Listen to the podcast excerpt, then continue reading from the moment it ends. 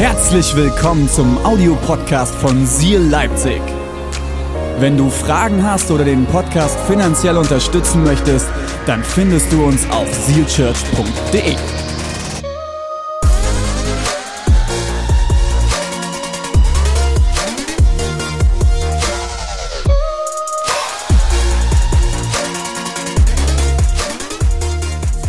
Und ich werde jetzt uns mit hineinnehmen in unsere neue Predigtserie, wenn Gott keinen Sinn ergibt. Und meine erste Predigt heute, das habt ihr am Anfang schon mitgekriegt, habe ich überschrieben mit, wenn Gott scheinbar unaufmerksam ist. Ich glaube, wir alle kennen in unserem Leben, so wie wir es heute auch von der Band schon gehört haben, Momente, wo wir das Gefühl haben, Gott hört uns nicht zu. Vielleicht kennst du sogar Momente in deinem Leben, wo du das Gefühl hast, du betest an die Decke und die Gebete fallen wieder zurück in dein Bettchen hinein. Und es passiert gar nichts. Du fühlst dich im Stich gelassen, du fühlst dich alleine. Und diese Momente finde ich total spannend. Was ist, wenn Gott schweigt? Und ich finde es total spannend, in der Bibel gibt es sogar einen Teil, wo Gott mehrere hundert Jahre am Stück schweigt, bevor Jesus kommt. Aber auch in der Zeit, wo Jesus da war, gab es sehr, sehr, sehr interessante Momente. Und zum Beispiel gibt es eine Person, die ich mit euch heute ein bisschen genauer anschauen will, die eine Zeit erlebt hat mit Jesus, wo sie ja sehr, sehr eng unterwegs war, Jesus sehr gut kannte. Und dann ein Moment kommt, wo er sich komplett alleingelassen gefühlt hat. Und da wollen wir jetzt gemeinsam ein bisschen näher reinschauen. Und ich finde es ganz spannend als, als Satz vielleicht noch davor. Nur weil Gott still ist in deinem Leben, heißt das nicht, dass er nicht anwesend ist. Nur weil Gott still ist, heißt das nicht, dass er nicht anwesend ist. Lass uns genauer mal hinschauen, wie es einer Person damit ging. Markus 6, die Verse 17 bis 19. Und zwar geht es hier um ein paar Personen. Die erste Person ist Herodes. Wir werden die später kurz vor dem Tod Jesu äh, spielt er nochmal eine größere Rolle. Wir haben Johannes. Und bei Johannes geht es nicht um den Jünger Johannes, sondern es geht um Johannes den Täufer. Also den Cousin von Jesus. Und wir werden gleich noch ein, zwei andere Leute kennenlernen. Jetzt wird's ganz, ganz spannend. Aber Johannes und Herodes sind hier ganz wichtige Personen. Und wir lesen hier Herodes hatte Johannes nämlich festnehmen, in Fesseln legen und ins Gefängnis werfen lassen. Der Anlass dazu war Herodias. Die Eltern waren hier sehr, sehr, sehr erfinderisch. Herodes und Herodias. Der Anlass dazu war Herodias gewesen. Und jetzt wird's ganz spannend. Die Frau von Philippus, dem Bruder des Herodes. Also ich weiß nicht, was mit Philippus los war, dass er unbedingt Herodias heiraten muss, aber jetzt wird's noch besser. Herodes hatte sie geheiratet. Worauf Johannes zu ihm gesagt hatte, du hattest nicht das Recht, deinem Bruder die Frau wegzunehmen. Natürlich hatte er das Recht. Er heißt Herodes und die Frau seines Bruders heißt Herodias. Der musste die ja quasi heiraten. Der hatte gar keine andere Wahl. Also, ich finde das ganz, ganz spannend. Herodes hatte extrem viel Macht und er hat sich einfach die Frau seines Bruders genommen. Ich weiß nicht, wie es dir gegangen wäre, wenn du Philippus gewesen wärst. Ich wäre not amused, also nicht sehr froh darüber gewesen. Aber ihm blieb ja nichts anderes übrig. Wenn die Frau Herodias heißt, muss er sie natürlich heiraten. Herodias hegte deswegen einen solchen Kroll gegen Johannes, weil er das nicht für gut hieß, weil er sagte, das geht nicht, Herodes, was du hier machst. Und Herodias wollte scheinbar auch, dass Herodes, genau, ja, sie heiratet, dass sie ihn am liebsten umgebracht hätte. Doch bot sich ihr zunächst keine Möglichkeit dazu, denn Herodes hatte Hochachtung vor Johannes den er als einen gerechten und heiligen Mann kannte und sorgte deshalb für seine Sicherheit. Auch hörte er ihm gern zu, obwohl er dabei jedes Mal in große Unruhe geriet. Ja, wenn jemand was anderes sagt als seine Frau, kannst du sehr schnell in Unruhe geraten. Beziehungsweise, wenn jemand nicht für gut heißt, was du tust, kann dich das auch in Unruhe stürzen. Also die Situation ist, Johannes ist ins Gefängnis gekommen, weil er sich gegen die Frau, die neue Frau von Herodes aufgelehnt hat und er es nicht für gut hieß, was Herodes getan hat, aber Herodes hat immer noch Achtung vor ihm, weshalb er ihm im Gefängnis immer noch Schutz bot und ihn auch schützte vor seiner Frau. Aber nichtsdestotrotz ist Johannes in diesem Moment im Gefängnis gelandet. Und Gefängnis in dieser Zeit war nicht so wunderschön. Da gab es keinen Fernseher, da gab es, glaube ich, nicht so gutes Essen. Es, es war definitiv keine Party. Jetzt ist die Situation, Johannes ist im Gefängnis, aber er ist der Cousin von Jesus. Er hat alle möglichen Sachen bei Jesus mitbekommen. Er wird wahrscheinlich erwarten, dass Jesus was tut, oder? Jesus, hol mich heraus. Spreng die Ketten. Öffne das Türchen hier. Ich komme raus. Wenn ich Johannes gewesen wäre und das nicht passiert, hätte ich doch so den ein oder anderen Zweifel gehegt an dem Messias, über den ich vorher geredet habe. Weil er hat über Johannes, über Jesus gepredigt.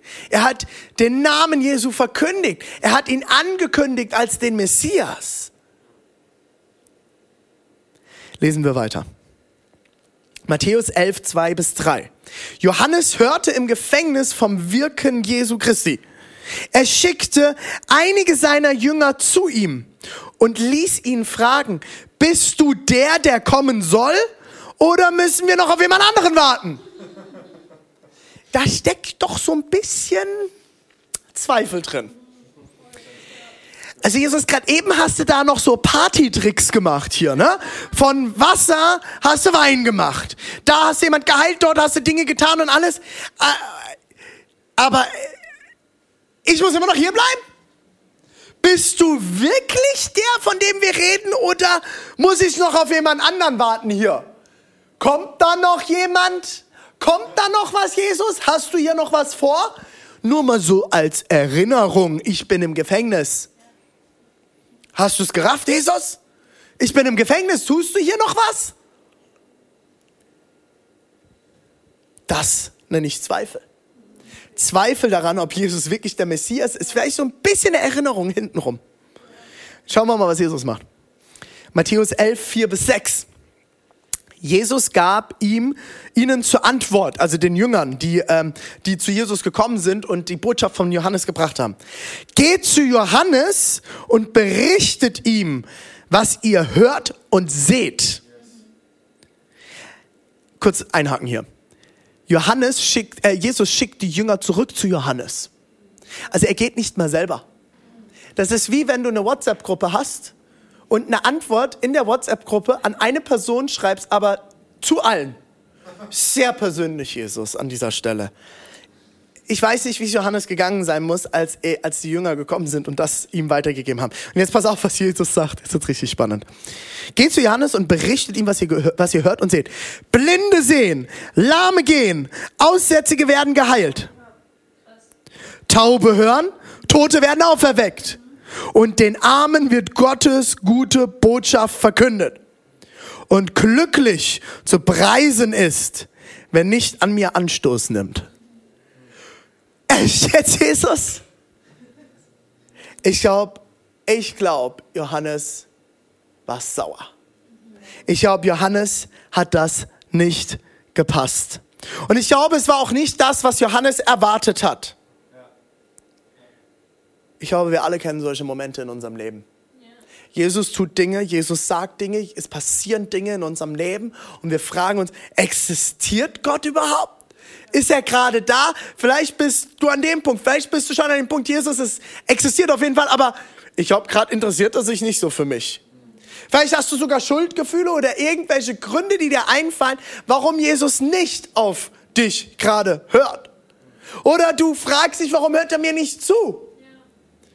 Hört er mich überhaupt? Ich glaube, Johannes war genau in einer solchen Situation. Und Leute, jetzt kommt's richtig fett. Ich werde euch jetzt den Schluss vorlesen von dieser Geschichte. Und wir lesen es im Markus-Evangelium. Er beendet es perfekt im Markus-Evangelium, dem Kapitel 6, die Verse 26 bis 28. Der König war bestürzt.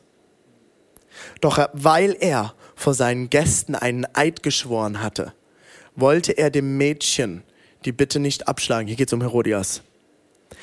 Unverzüglich beauftragte er einen Henker, den Kopf des Täufers zu bringen.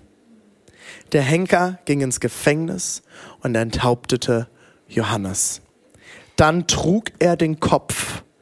Das wäre so ein Moment, wo ich gerne mit Gegenständen hier arbeiten würde, aber das lassen wir lieber. Dann trug er den Kopf auf einer Schale herein und gab ihn dem Mädchen. Und das Mädchen gab ihn seiner Mutter. Herodias kam zum Zug. Sie kam zum Zug. Johannes ist tot. Er saß nicht nur im Gefängnis, sondern am Ende gab er sein Leben. Es ist so eine Geschichte in der Bibel, die mir nicht gut gefällt. Ich bin ganz ehrlich zu euch. Ich würde euch jetzt lieber sagen, und Johannes hat dann nochmal gebetet und er hat ein vollmächtiges Gebet gesprochen. Und so wie Paulus später in der Apostelgeschichte, er hat Worship gemacht, die Ketten lösten sich, er, es sprang das Schloss auf und er ging raus und mit Jesus zusammen beendet er seinen Ministry perfekt. Aber das ist nicht der Fall. Und ich weiß nicht, wie es Johannes gegangen sein muss. Die Bibel sagt uns an dieser Stelle nicht sehr viel, aber ich weiß nicht, wie es dir gegangen wäre. Das Interessante ist, Gott kam mit Johannes trotz allem an sein Ziel. Er hat ihn genau für das genutzt, für das er ihn nutzen sollte. Es war alles vorhergesagt. Er war der, der Jesus ankündigte. Er war der, der Jesus den Weg bereitet aber alles kam anders, als Johannes es sich vorgestellt hat. Und alles kam vielleicht anders, als wir uns das vorgestellt haben. Und trotzdem ist Gott mit Johannes bis an sein Ziel gekommen. Er hat das mit ihm erreicht, was er mit ihm erreichen wollte. Ich weiß, das ist schwierig. Ich weiß, dass es uns so nicht gefällt. Was machen wir in unserem Leben, wenn Gott unaufmerksam scheint?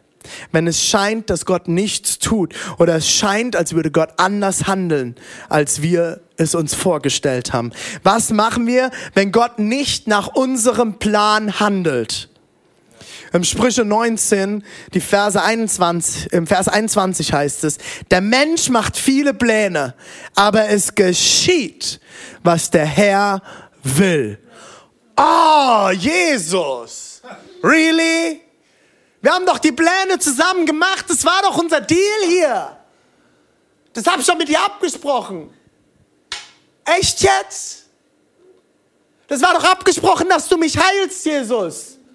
Du wolltest doch die Schmerzen von mir nehmen, das hat mir doch ganz klar geklärt. Ich mache hier Dienst, ich werde die Kirche bauen und du heilst mich, oder?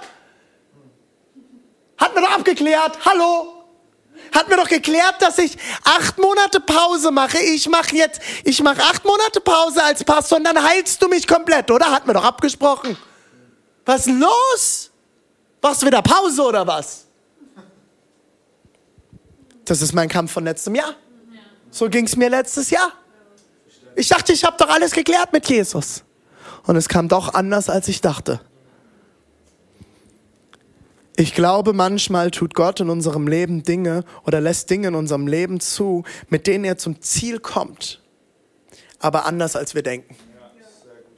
Er führt uns in unsere Bestimmung, aber anders, als wir das vielleicht mochten oder geplant hätten. Er sieht weiter. Er sieht mein komplettes Leben. Er sieht alles. Sein, er sieht alles jetzt schon in diesem Moment und er weiß, warum bestimmte Dinge jetzt in meinem Leben schon passieren. So wie wir es von Alina gehört haben. Alina wäre nicht zum Glauben gekommen, wenn sie Gott, wenn, wenn, wenn das die ganze Scheidungsgeschichte mit ihren Eltern nicht so passiert wäre. Und das ist ätzend. Und es ist doof. Aber Gott hat es am Ende zum Guten genutzt. Wie viele Dinge sind in meinem Leben schon passiert, die ich nicht verstehe? Und Gott hat sie am Ende genutzt. Und das lesen wir, Leute, das lesen wir im Römer 8, Vers 28. Das eine aber wissen wir. Wer Gott liebt, dem dient alles, alles, was geschieht zum Guten. Dies gilt für alle, Achtung, die Gott nach seinem Plan und Willen zum neuen Leben erwählt hat. Es geht um Gottes Plan und Willen und ob wir ihn lieben. Du sollst niemals, niemals die Güte Gottes anhand deiner Umstände bewerten. Du sollst niemals die Güte, die Güte Gottes, dass Gott gut ist, anhand deiner Umstände bewerten, sondern du sollst deine Umstände anhand der Güte Gottes bewerten. Das, was ich erlebe, darf nicht in meinem Kopf bestimmen, ob Gott gut ist. Aber dass Gott gut ist, wird bestimmen, wie ich meine Umstände bewerte. Das verändert alles. Das verändert alles. Es geht um Gottes Plan und seinen Willen. Und der ist gut für mich und wird mir zum Besten dienen auch wenn ich ihn jetzt noch nicht verstehe. Und das ist schwer, meine Lieben. Das ist schwer. Das ist schwer zu verstehen. Aber ich erlebe es seit Jahren in meinem Leben und ich bin, ich bin das beste Beispiel. Ich bin nicht der Pastor, der heute hier steht und sagt, bei mir ist alles super. Und deswegen kann ich von Gott und seiner Güte reden, sondern auch ich gehe durch schwierige Zeiten immer wieder.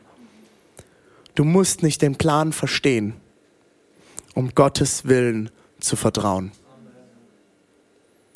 Nur weil wir es jetzt noch nicht verstehen, heißt das nicht, dass Gott nicht da ist. Vielleicht ist er aber noch nicht am Ende angekommen mit dem, was er in deinem Leben tun möchte. Und ich weiß, solange ich lebe, ist Gott noch nicht zum Ende gekommen. Solange ich noch lebe, ist er noch nicht an seinem Ziel angekommen. Wird er nicht aufhören, mich zu formen, zu bauen, mein Herz zu formen, mein Vertrauen zu formen. Wird er nicht aufhören, meinen Charakter zu formen. Und sind wir doch mal ehrlich, die schwierigen Dinge, Situationen in unserem Leben formen unseren Charakter, oder? Was kannst du damit jetzt tun? Ich will schließen mit diesen vier Punkten.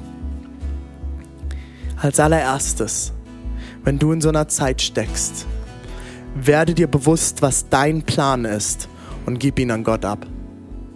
Gib Gott deinen Plan. Gib ihn ab und vertraue, dass er einen besseren Plan hat. Gib ihn in, dein, in seine Hand, was du dachtest, was jetzt dran ist. Zweitens, such dir eine Gruppe von Leuten, mit denen du beten kannst. Wir blenden jetzt an dieser Stelle den Group Finder hier unten ein. Ich lade dich ein, wer Teil von einer Gruppe von Menschen, die mit dir beten, denen du die Dinge anvertrauen kannst und mit denen du Schritte gehen kannst. Teile es. Bete mit anderen, so wie Thomas es heute erzählt hat. Thomas hat uns damals auch gesagt, hey, betet mit uns für die Wohnung. Wir sind gerade verzweifelt. Das dritte, sei ehrlich zu Gott. Und ich habe das in den letzten Wochen schon mal gesagt. Sei ehrlich zu Gott. Gib ihm deine Sorgen und auch deinen Ärger. Und du siehst das in so vielen Psalmen. Sie klagen. David klagt Gott an. Wo bist du, Gott? Du hast mich alleine gelassen. Selbst Jesus am Kreuz schreit es raus. Mein Vater, warum hast du mich verlassen? Und dann kommt Punkt 4, was am Ende dieser Klagepsalme immer passiert ist. Mach dir immer wieder bewusst, Gott ist gut. Die Psalmisten kommen immer wieder am Ende zu dem Punkt, Gott ist gut. Ich halte an ihm fest. Er hat alles für mich bereit. Er ist dein Vater. Und der Vater gibt den Kindern keine Steine, wenn sie nach Brot verlangen. Ja, manchmal ist es ein Weg, um zu dem Brot zu kommen.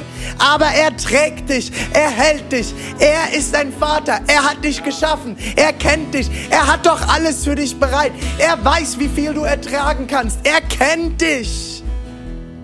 Lass nicht deine Umstände die Güte Gottes bewerten, sondern lass deine Umstände anhand, äh, du sollst deine Umstände anhand der Güte Gottes bewerten. Bewerte deine Umstände anhand der Güte Gottes. Wenn du weißt, dass Gott gut ist, wird es verändern, wie du denkst und das wird verändern, wie du handelst. Werde dir bewusst, was dein Plan ist und gib ihn an Gott ab. Such dir eine Gruppe von Leuten, mit denen du beten kannst. Sei ehrlich zu Gott. Gib ihm deine Sorgen und deinen Ärger ab. Mach dir immer wieder bewusst, Gott ist gut. Wir wollen jetzt gemeinsam singen. Und das Lied beginnt damit, sei still. Werd still, komm an, hör zu, hör auf Gott. Und das ist jetzt mein Gebet für dich. So wie wir es vorhin schon mal in der Worship-Zeit gebetet haben, dass du Gott jetzt hörst. Hör hin, werd still, bring ihm dein Herz. Lass uns singen.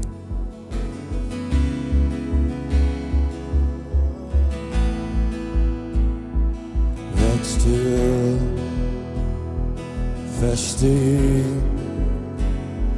Gott hält alles in der Hand. Werd still, mein Herz, schau wie alle Riesen fallen. Ich fürchte mich nicht, du bist hier. Die Angst wird still vor dir. Ich fürchte mich nicht, du lässt nicht los. Ich sag, werd still, mein Herz. Ich fürchte mich nicht.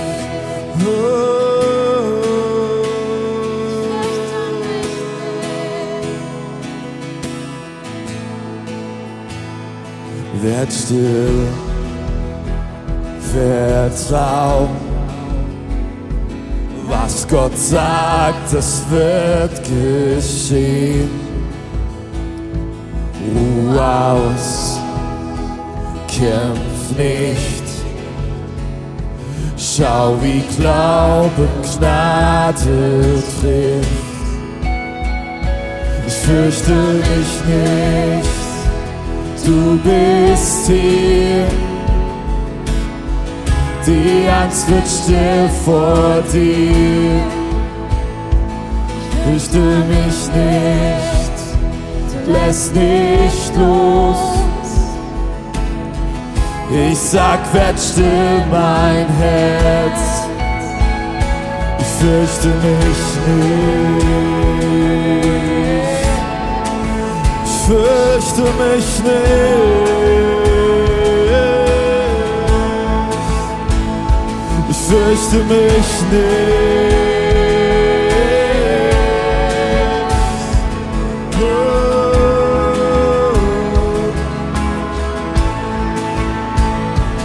Deine Gnade, Güte, dein Frieden, Liebe, sie folgen mir sie folgen mir. Deine Gnade, Güte, dein Frieden, Liebe, sie folgen mir, sie folgen mir. Deine Gnade, Güte, dein Frieden, Liebe, sie folgen mir, sie folgen mir. Deine Gnade, Güte, dein Frieden, Liebe, sie folgen mir, sie folgen mir.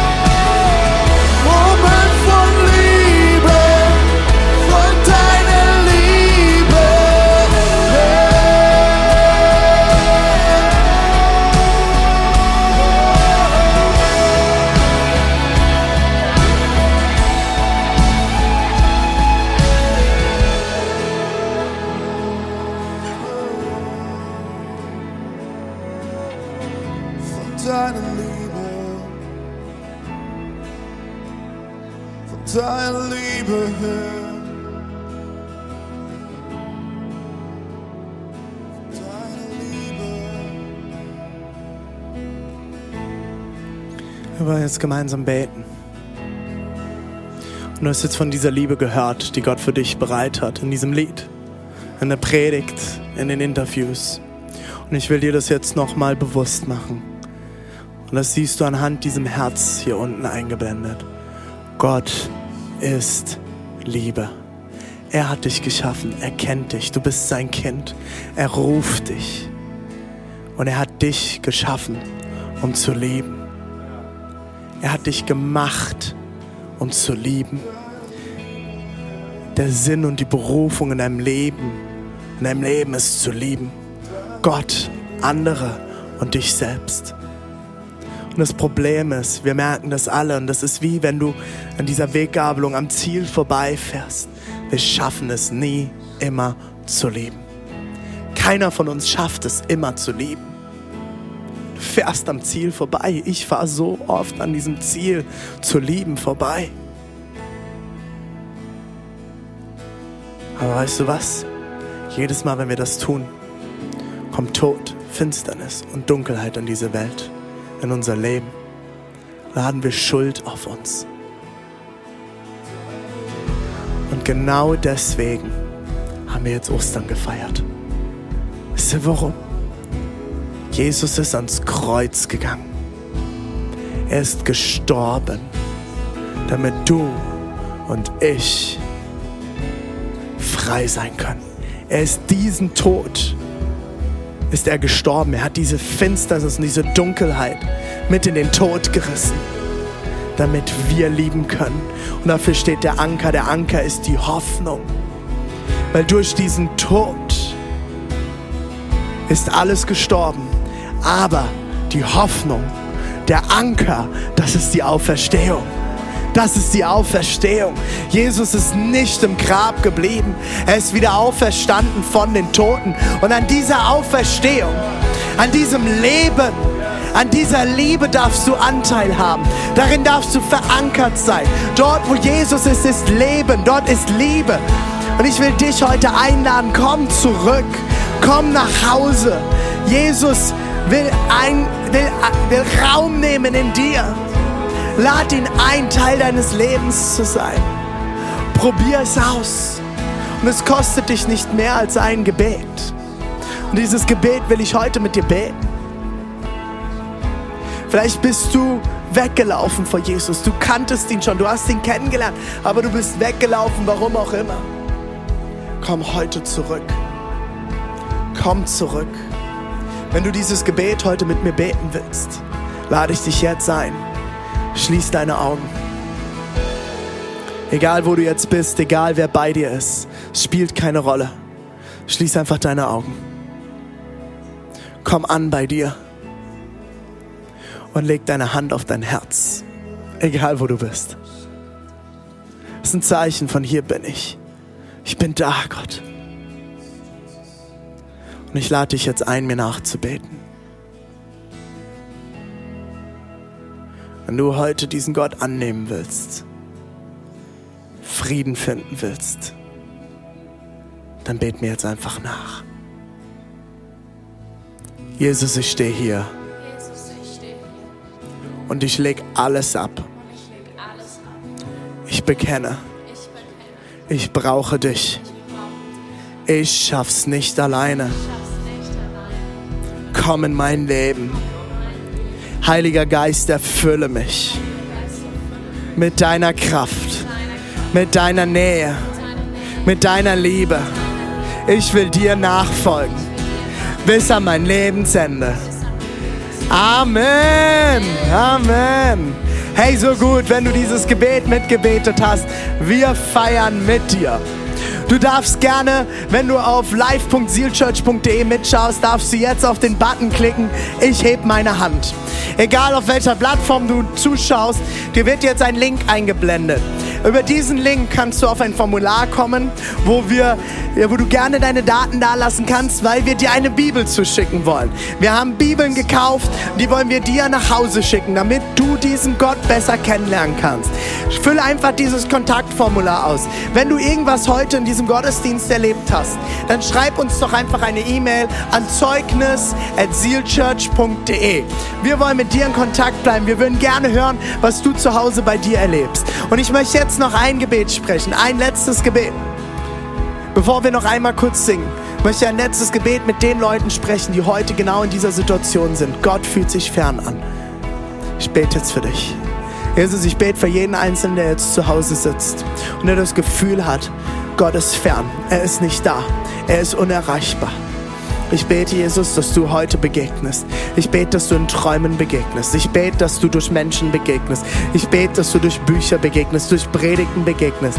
Ich bete, dass die Leute, die jetzt in dieser Phase sind, um sich umgeben mit Menschen, die ihnen Mut machen können. Ich bete für Gruppen. Ich bete, dass Leute Mut haben, sich einer Gruppe anzuschließen und dass sie herausfinden können, wie gut du bist und dass sie merken, dass ihre Umstände nicht die Güte Gottes äh, bewerten, sondern dass die Güte Gottes ihre Umstände anfängt zu bewerten. Jesus, dass sie merken, du bist größer und du hältst alles in deiner Hand und du liebst sie. Und ich spreche dir das jetzt zu. Du bist geliebt. Du hast, bist ein geliebtes Kind Gottes und er hat alles für dich, hat alles für dich bereit. Er hat alles vorbereitet. Er ist da und er trägt dich, auch wenn du es gerade nicht spürst. Amen.